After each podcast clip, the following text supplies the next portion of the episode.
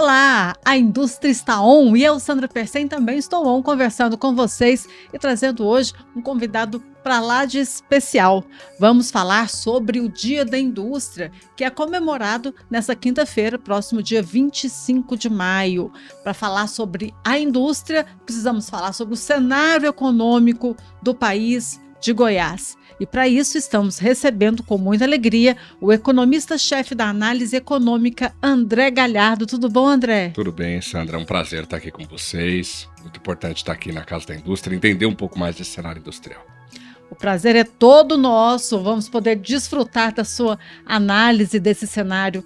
É, criaram, foi, foi, criado o Ministério da Indústria e Comércio, que, é, que foi um pedido, de que forma que isso está impactando, essas políticas monetárias. Tudo isso a gente vai saber daqui a pouquinho. É só rodar a vinheta.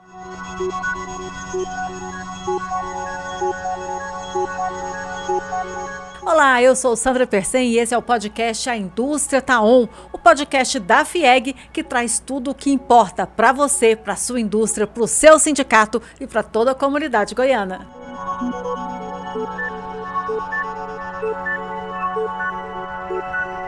A indústria está on e eu, Sandra Persen, estou on conversando com vocês e com o nosso convidado, economista-chefe da análise econômica, André Galhardo.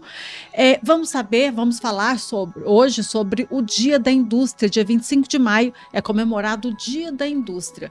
Vamos saber um pouquinho, André, como é que anda esse cenário para a indústria. Ah, o presidente Sandro Mabel muito tem falado que a gente tem sofrido um processo de desindustrialização no país. É, o que economicamente, quais são os fatores econômicos que têm contribuído para esse processo e o que, que a gente precisa fazer para impulsionar as indústrias? Olha, Sandra, esse esse cenário de desindustrialização, ele é não é incorreto dizer que ele é global. Então a gente vê na África, na, na, em algumas partes da Ásia, na América do Norte, inclusive, uma perda da importância relativa da indústria em proporção do PIB. O grande problema do Brasil é que isso aconteceu de forma prematura. Né? Então ó, as pessoas dizem, bom, mas isso também acontece nos Estados Unidos, em diversos países da Europa boa parte da manufatura global acabou migrando para o leste asiático, China, Vietnã, Bangladesh, Filipinas, Indonésia. Então é natural. Seria natural se o Brasil já tivesse num determinado estágio né, de riqueza, de desenvolvimento econômico. Então, em teoria, a gente acompanha essa perda relativa da importância da indústria, mas de forma prematura. Isso é ruim para o Brasil, porque a indústria é, ela gera muito emprego, ela tem a capacidade de movimentar mais cadeias de produção. É importante ressaltar o seguinte: quando a gente fala em desenvolver a indústria nacional, isso não é um ataque a, a agropecuária, né? Tão importante para o Brasil. O Brasil é referência internacional. Na verdade, são áreas que se complementam. Exatamente. Então, não é a indústria ou o agro. Veja, veja o exemplo maior de todos, né? Os Estados Unidos têm grande produção agro e tem um parque industrial gigante que passa por problemas também, né, em concorrência com a China, mas tem um parque industrial gigante. Como você disse, ela se complementa. Então, assim, é, esse processo de desindustrialização ele tem acontecido por diversos motivos. Eu ficaria muito tempo, mas eu destaco alguns deles, né? É a migração de parte das cadeias produtivas para o leste asiático, é o equívoco no uso de alguns regimes cambiais. A gente ficou quatro anos durante a década de 90 na implantação do Plano Real, com uma taxa de câmbio é, praticamente é, fixa, com um real muito valorizado. Depois disso, de 2011 a 2013, também a nossa moeda ganhou muita força em relação ao dólar. E isso sem uma contrapartida para a indústria poder competir com produtos chineses e asiáticos de modo geral. Então, é, fatores cambiais, geopolíticos, uma mudança né, nas cadeias globais de valor acabaram fazendo com que parte é, dessa, dessa nossa força industrial acabasse migrando para outros lugares e isso a gente precisa retomar, nem tudo está perdido né? Como é um processo prematuro, então a gente vai trabalhar para reaver, é, para reverter esse movimento. Agora, é, de que forma que essas medidas, por exemplo, a manutenção dessa taxa exorbitante de juros, né? De que forma que isso contribui para esse processo? Porque acaba é, sendo um desestímulo a, a, ao setor produtivo. Sem dúvida, basta ver o volume de empresas com, em recuperação judicial, em falências, né? O presidente é, do Banco Central, o Roberto Campos Neto, ele tem criticado muito o volume de crédito direcionado no Brasil. Ah, tem muito crédito subsidiado, a gente precisa parar com isso, é por isso que a política monetária tem que ser tão dura. Eu queria, eu queria conversar com o Roberto é, para perguntar para ele: será que o volume de crédito direcionado não é reflexo justamente das taxas de juros que a gente tem no Brasil? Porque é o empresário industrial, o empresário é, do, do, da do agro, ele precisa de crédito subsidiado, senão não sobrevive. Porque a, a, você olha a taxa Selic, ela já é exorbitante, como você disse. Eu vou usar o mesmo termo porque eu concordo com isso. Agora você olha as taxas de juros cobradas para capital de giro, para capital de investimento, isso é um absurdo no Brasil. Você conversa com empresários da Europa, com empresários de fora do Brasil, eles não, eles, eles acham que a gente errou o número ao dizer para ele a taxa de juros praticada aqui no Brasil. Então, a taxa de juros contribui, né? A gente falou em retomar o processo de industrialização, de crescimento da industrialização do Brasil, e essa política monetária ultra restritiva que nós temos nesse momento, tivemos no passado recente, acaba impedindo que isso aconteça. É de fato um entrave para a indústria e para demais setores produtivos nacionais. Então, já que você falou assim, vamos ouvir empresários, vamos ouvir empresários aqui, o presidente Sandro Mabel, que acabou de chegar, que nos dá a honra aqui da presença dele também nesse programa. Bom, André. Tudo bem comemoração ao Dia da Indústria, que acontece nessa quinta-feira, dia 25 de maio. E, presidente, nós estamos falando aqui sobre a, a importância, é, a influência, na verdade, dessa taxa de juros alta é, e o, o que isso significa, o impacto disso para o setor empresarial. E o senhor tem criticado também essa alta taxa de juros. É, a taxa de juros, em algum momento, como aconteceu no mundo todo, né, André, é, a inflação deu essa. É, o mundo deu uma destemperada, as cadeias produtivas se perderam, então precisava de chip para automóvel, não tinha, o chip desmanchou, tinha que levar, mas o frete multiplicou por três, quatro vezes. Então, isso tudo gerou uma inflação em todos os países, países que tradicionalmente não têm inflação. Você vê o Reino Unido, você vê os Estados Unidos, você vê a Europa como um todo, com inflação muito alta e o remédio acaba sendo é, uma subida também é, da taxa de juro. É, agora, a do Brasil ela sobe num ponto é, é, que ela é muito grande, mais do que isso, ela persiste é, nesse ponto. E fica impossível, fica impossível não só contratar novos investimentos, mas sobreviver quem os contratou e está aí pagando os investimentos, entende? Contratou com uma taxa de juro aí, é, um IPCA, é, mais uma taxa de juro de 3, 2, 3%, e de repente ele tem um IPCA que subiu um absurdo e a taxa de juro foi para as alturas. Então não tem negócio que aguenta uma taxa de juro de 20% ao ano, 21%, 18% que é o que dá hoje um empréstimo com tudo, o all-in que a gente chama, né, com tudo incluso, é, é, ele dá um, um muito grande. Isso daí é, nos preocupa é, quando nós falamos da agricultura. A agricultura desenvolveu a partir do momento que ela teve é, é, taxas de juros compatíveis com o negócio. E nós temos aí trabalhado muito para o setor de mineração, e o setor de mineração enfrenta o mesmo problema. O setor de mineração ele é, também não tem dinheiro para financiar. Mineração é mais complicada ainda, porque a agricultura você vai lá, é, arrenda uma terra, planta, daí três, quatro meses você colhe. É, é, é, mineração não, demora, você tem que pesquisar, depois você gasta um monte de dinheiro, você pesquisa, você olha, você faz, pá, até que você consiga uma licença ambiental, isso são 4, 5, 6 anos. Então, são atividades que é, não tem como pagar uma taxa de juro de, de, de, aí de 14%, 13,75% ao mês e mais ainda do que isso, é, é, e mais a inflação em cima, e que hoje é um, é um negócio que está ficando é, a um ponto assim é, insustentável. Então você vê várias empresas, empresas importantes aí com muita dificuldade financeira. E aí o que, que o crédito faz nesse momento? Bum, trava tudo o pessoal não tem como pagar, o pessoal, pô, peraí, deixa eu segurar meu dinheiro, porque eles têm um grande prestador, que, que é o próprio governo. Então, você botar o seu dinheiro hoje a 13,75 é melhor que você sair emprestando ele para o mercado. Então, fica todo mundo aí é, é, é, o, dinheiro, o, o, governo pega o dinheiro de todo mundo, então é nessas taxas altas. Então, é uma preocupação muito grande que nós temos, principalmente nesse momento que você precisa de uma reindustrialização, uma, um, fazer novos empregos, fazer nós aproveitarmos todo o potencial que o Brasil tem de produção de matéria-prima e industrializar essas matérias-primas que nós não fazemos isso. Uma grande reivindicação do setor industrial e, e do senhor especificamente na, no processo eleitoral foi a a recriação do Ministério da Indústria e Comércio. O Ministério foi criado. É, ele tem cumprido a missão? Qual é a expectativa do senhor em relação a essa a atuação desse ministério? É, o vice-presidente Alckmin é um preparado, né, André? Ele é uma pessoa. É, agora, ele é vice-presidente, em primeiro lugar. Então, tem uma diretriz de governo na frente. É, é ele entende que tem que se criar um, uma, dizer, um ambiente para na hora que a situação melhorar, mas não depende muito dele a parte do juro e, ou de se melhorar uma situação de industrialização.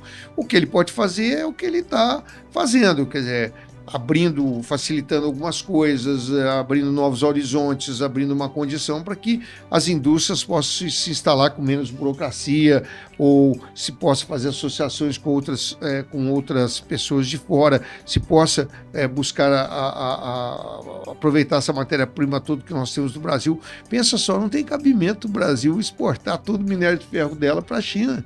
A China, até alguns anos atrás, não, não processava minério de ferro nenhum. Nós temos aqui dentro de casa. Vai frete para lá, frete para cá, frete para o mundo inteiro para nós exportarmos um minério de ferro que, que custa aí, sei lá o que, 10% da, do preço da tonelada do aço. Entende? Então, é, é, são coisas que estão desajustadas. E o Brasil não tem tido, não encontrou o caminho para industrializar. Existe, existe um prognóstico de, de, de reversão desse quadro?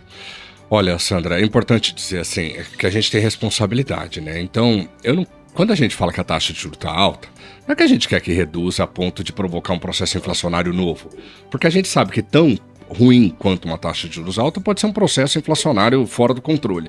Só que não, não tem, a gente é quase que é, é proibido falar de redução da taxa Selic. O Banco Central poderia é, usar uma taxa de juros mais baixa, esse é o primeiro ponto, está, está claro para mim. É, a gente tem a taxa real de juros mais alta do mundo hoje. O Brasil não precisa de uma taxa de juros tão alta. Há, há muito tempo eu escrevi um artigo sobre como a Rússia contornou os problemas inflacionários lá é, com uma taxa de juros muito menor que a brasileira. E dessa vez foi igual. Né? O processo da guerra na Ucrânia desestabilizou é, também as cadeias produtivas do leste europeu, impactou fortemente a Rússia e o rublo russo, a moeda russa, perdeu valor rapidamente, o que provocou um processo inflacionário agudo lá também. Bom, a inflação lá está mais baixa do que aqui agora. Qual o segredo? Será que a gente está olhando, usando uma ferramenta só? É só taxa de juros? A gente vai mexer sempre, né? A, a, será que os setores estão é, devidamente organizados? Será que a gente não tem uma concentração é, é, em diversos setores, principalmente de varejo? Eu falo sobre isso, é, isso também gera muita controvérsia, mas a gente vê o índice de custo de crédito no Brasil num patamar muito alto, muito elevado, é fora da normalidade. E a gente fala um pouco sobre a concentração bancária. 80% do volume de crédito que é concedido no Brasil está na mão de cinco bancos e dois deles são estatais.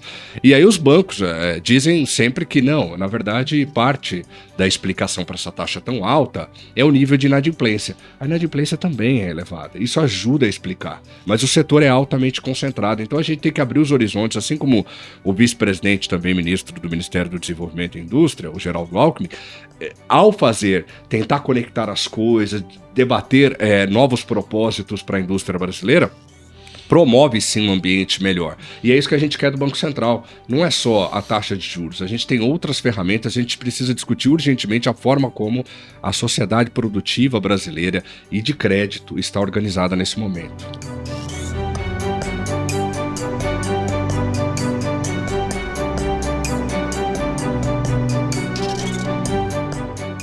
E aí, tá gostando do episódio até aqui? Então não esquece de deixar o seu curtir aqui embaixo. Ah, e também não esquece de comentar, compartilhar o programa e seguir o nosso feed no seu player favorito.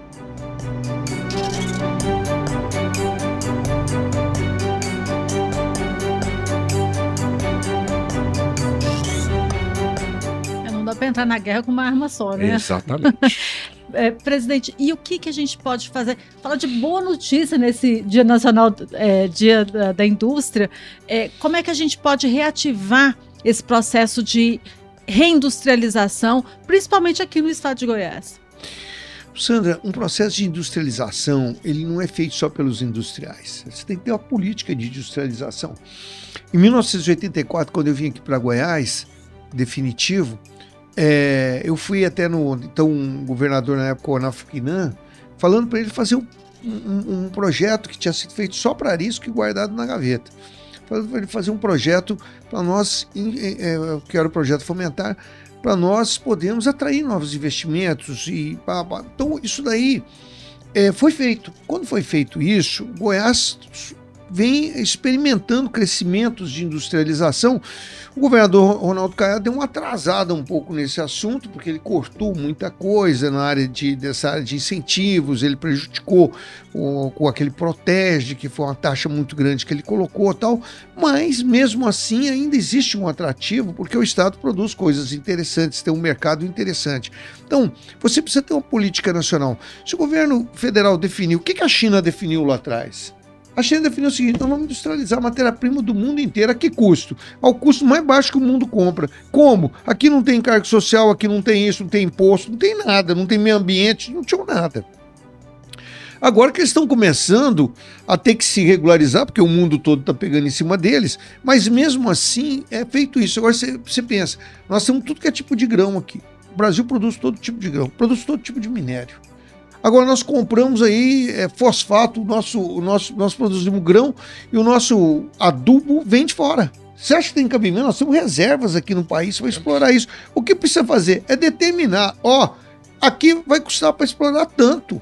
Então a energia disso vai ser um subsídio assim que vai tirar da onde? Ó, vai tirar disso, vai tirar daquilo, vai tirar de uma outra, enfim precisa ter políticas para você é, ir, ir, ir, as cadeias e tendo condição de fazer, que foi o que nós fizemos aqui é, em Goiás o, o, tempo todo. Assim começou lá na época do, do, do Quinan, depois foi para o Santilo, depois o Íris pegou firme, o Maguito deu mais um empurrão na, no, no, assunto. Então, isso tudo é um projeto que, que, coisa, que é o que a China fez também, o que a Coreia fez, Coreia do Sul. Então, é, esses países eram muito atrás do Brasil em industrialização e de repente saltaram na frente. Precisa ter determinação. Eu quero industrializar o país. Isso que o Brasil não consegue ter. Os estados não conseguem ter. O país só pensa na máquina pública, na gastança, na coisa. Lá, lá se pensa diferente, entende? Então é esse pensamento que precisa mudar é, é, que no Brasil, infelizmente, ainda se pensa muito é, é, é, é, você criar despesas. Você vê aí, o governo, nós, nós do governo do tempo fizemos um esforço danado para, para fazer aí o teto de gastos e você vê a turma toda arrebentando o teto de gastos que querem fazer gastança, é populismo, são essas coisas que não podem, isso não cabe num país que quer se desenvolver. O país que quer desenvolver tem que segurar tudo que dá para segurar para aplicar onde ele quer aplicar, entende? Então, essa visão é, nós esperamos que ela possa vir, em algum momento ela possa vir. Qual é a notícia boa? É que o industrial é resiliente, ele é corajoso, ele é, ele vai, qualquer oportunidade, vem, amplia a fábrica dele, mexe e tal. Então é um crescimento que com esse pessoal que é assim. É por isso que nós aqui aqui na, na Federação das Indústrias, na, na FIEG, na, no SESI, no SENAI, estamos fazendo o quê? Treinando mão de obra para esse povo, para dar uma condição de, de tecnologia, de mão de obra, de, de, produtividade, que é uma coisa que nós podemos ajudar. Então, nós estamos ajudando o máximo possível, que também não adiantará ter um programa e não ter treinamento dessa mão de obra. Então, isso tudo é, é, é, se faz em conjunto. Nós estamos fazendo aqui a nossa parte, mas precisa que o país é, define em algum momento, como em algum momento se definiu, agricultura vai ter subsídio, vai ter trator, vai ter isso, vai ter aquilo. Olha o que, que virou essa agricultura nesse país.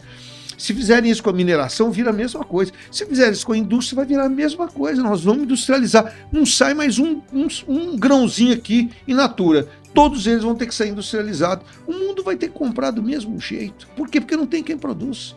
Então, é, é, é só porque o país, mas não, não, determina isso. Eu queria, eu queria dar uma palavrinha nesse sentido. Eu costumo dizer isso, o Sandro. Justamente, a gente tem. O grande problema do Brasil hoje é que a gente não sabe onde quer chegar. Em 1990, a China tinha um PIB menor que o brasileiro. Hoje é 10 vezes maior. O que, que eles fizeram? Boa parte da explicação, e eu concordo em grande medida com essa questão ambiental e que agora eles passaram a se preocupar, é, grande parte disso a China sabia onde queria chegar. Aliás, eles sabem onde eles querem estar em 2030, em 2040, em 2050. A gente não sabe onde a gente vai estar amanhã. Exatamente. E esse é o grande problema, né? Então, eu acho que existem disputas políticas e acho que, assim, além da, dessa questão, para além dessa questão de gastos públicos, eu acho que o governo precisa direcionar né? Eu, eu vejo a, a, importância do Estado como do gasto do Estado como uma importância de direcionar mesmo, de, de, apoiar a indústria, assim como apoiou a agropecuária, apoiou em alguma medida e precisa de mais, ouvindo aqui um empresário importante dizer isso, precisa de mais apoio o setor de mineração. Então, eu acho que antes de mais nada é, é, é, é tentar entender para onde, onde a gente quer chegar. Porque ferramenta a gente tem. Né? Até ia falar, você pediu boas notícias, né, Sandra? É, dia da Indústria, estamos comemorando o Dia da Indústria. Eu acho que o, o, o, o estado de Goiás, ele, ele congrega duas coisas muito importantes. Ele está numa posição geográfica estratégica muito boa. Né, ele tem vocação industrial, 24% do PIB de Goiás vem da indústria, que é maior que a participação da indústria é, olhando nacionalmente. É, o, o, Estado cresce mais de duas vezes mais rápido do que o país como um todo. E, e Goiás, justamente é, é, por, esse, por esse posicionamento geoestratégico, tem como congregar a parte agro, que o Brasil é referência internacional, e a parte industrial, porque ele conecta grandes regiões brasileiras. Então, acho que se pudesse me dizer, me perguntar hoje, um estado que é, tem condições de crescer mais rapidamente, olhando a indústria e olhando também essa vocação agrária, é o estado de Goiás. Que coisa boa, né? Presidente Sandro Mabel, Dia da Indústria, é, ser empresário industrial por A mais B, aqui nós já falamos que não é fácil, mas o senhor gosta. Eu gosto. em 15 de março, 15 de março passado, é, fez 50 anos que eu trabalho na indústria. 50 anos, olha o tanto que eu tô velhinho. 50 anos de indústria.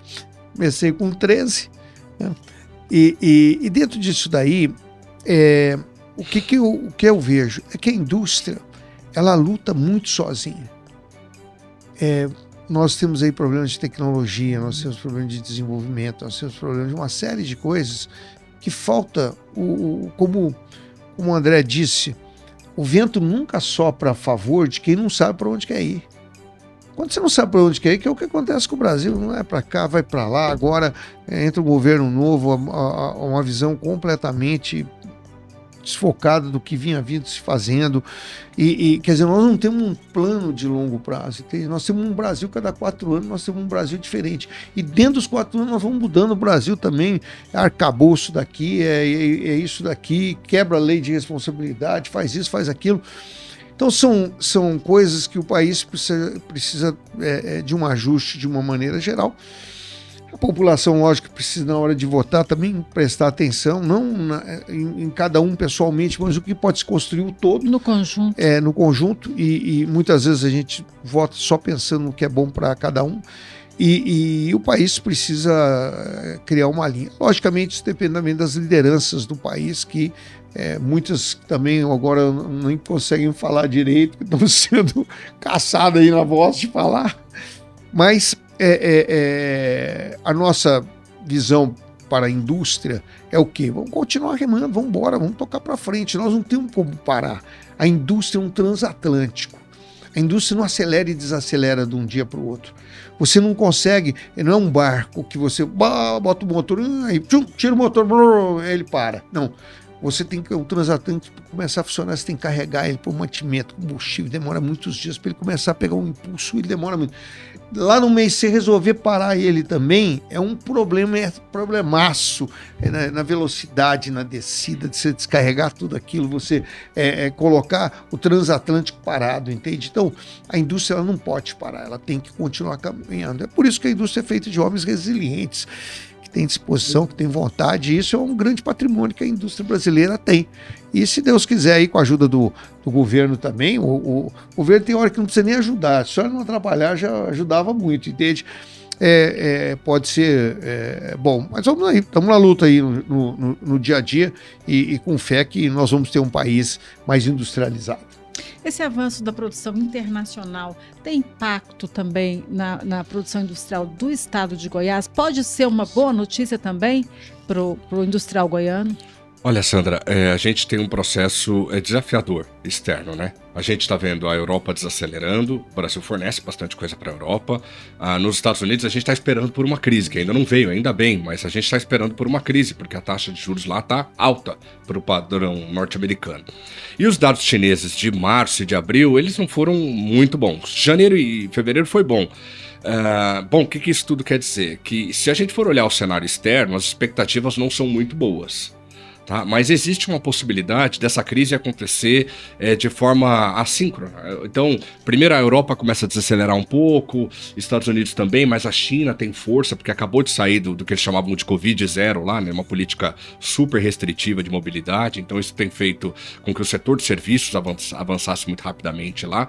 E isso pode ajudar o Brasil, porque o Brasil depende, em grande medida, do bom desempenho das economias do norte, né? principalmente Europa, China e Estados Unidos, para para poder vender as coisas que são produzidas aqui. Mas eu acho que, concordando com o presidente, com o que o presidente falou anteriormente, a gente precisa, para fugir dessas armadilhas, não que se a gente se industrializar bastante e fizer com que nenhum grão mais saia in natura do Brasil, a gente não vai sofrer o impacto. Vai sofrer, porque está tudo conectado, mas a gente sofre menos. Então, a gente precisa olhar para dentro e verificar o que, que a gente pode fazer para sofrer um pouco menos quando essas crises vierem. Então, boa parte da explicação passa por esse processo de industrializar aquilo que não faz mais sentido não ter industrializado. Como o Sandro disse, e eu concordo plenamente, a gente precisa começar a vender, dar valor agregado para aquilo que a gente faz. O café, a soja, o milho. O Brasil tem uma safra de milho recorde. É. Uma safra de soja que não tem, não tem para ninguém, minério de ferro a gente precisa transformar isso, dar valor agregado, porque a gente, com isso a gente vai gerar mais emprego doméstico. E ainda que Europa e Estados Unidos desacelerem, a gente vai ter um pouco mais de segurança, a gente tem, a gente desacelera um pouco mais, de forma um pouco mais suave. Então é isso, é tra traçar metas e trabalhar para chegar lá. Isso, agora vamos para boa notícia mesmo, para a gente estar tá no finzinho, estamos encerrando? Estamos né? encerrando. É, eu estou vendo o horário, nós estamos encerrando. Então, é, boa notícia mesmo, Sandra, para os industriais goianos, pelo menos, é essa aplicação que SESI e Senai estão fazendo de mais de um bilhão de reais, ou quase um bilhão de reais, em educação, em treinamento, em desenvolvimento das indústrias, em competitividade, em gestão. É, é, para quê? Para ensinar a indústria goiana, para aperfeiçoar, para melhorar é, é, a indústria goiana, para que ela possa produzir de uma forma mais competitiva e possa fazer. Então, nos próximos quatro anos, o industrial goiano vai ter um apoio grande nesse sentido é, de nós estarmos treinando essa mão de obra e, e, e levando é, para frente esse desenvolvimento de competitividade e também de conhecimento de gestão aqui no estado de Goiás. Obrigada, presidente Sandro Mabel, pela presença aqui no nosso programa Indústria 1. Alegria minha, essa Indústria 1 é um programa bacana. E hoje aqui recebendo o André, o André craque que conhece muito de economia, de tudo que deu-nos o prazer de fazer. Muito obrigado, André, de estar aqui presente com a gente, tem participado dos nossos podcasts também. Eu sou é, é, ouvinte assíduo. Então, é, fica aí um abraço ao André. Também todos vocês que, é, que estão nos assistindo. É, estamos aí com essas discussões. Mande aí sugestões é, para o programa, para trazermos novos é, novas pessoas para vir falar, pessoas que entendem de diversos ramos. Nós sempre procuramos dar o melhor para o pessoal da indústria, porque a indústria está um.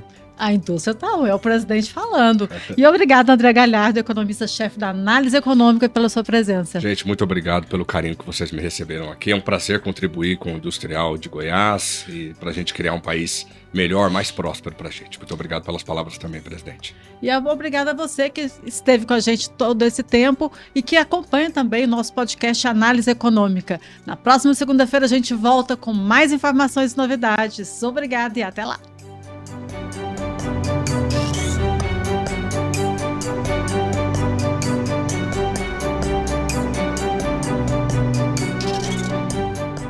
E este foi o Indústria Tá Onde Hoje, o podcast que informa todas as novidades da FIEG para sua empresa, seu sindicato e toda a comunidade goiana. Não esqueça de curtir este episódio, seguir o nosso feed no seu player favorito e, claro, compartilhar o programa com seus amigos. Semana que vem estaremos de volta. Até lá!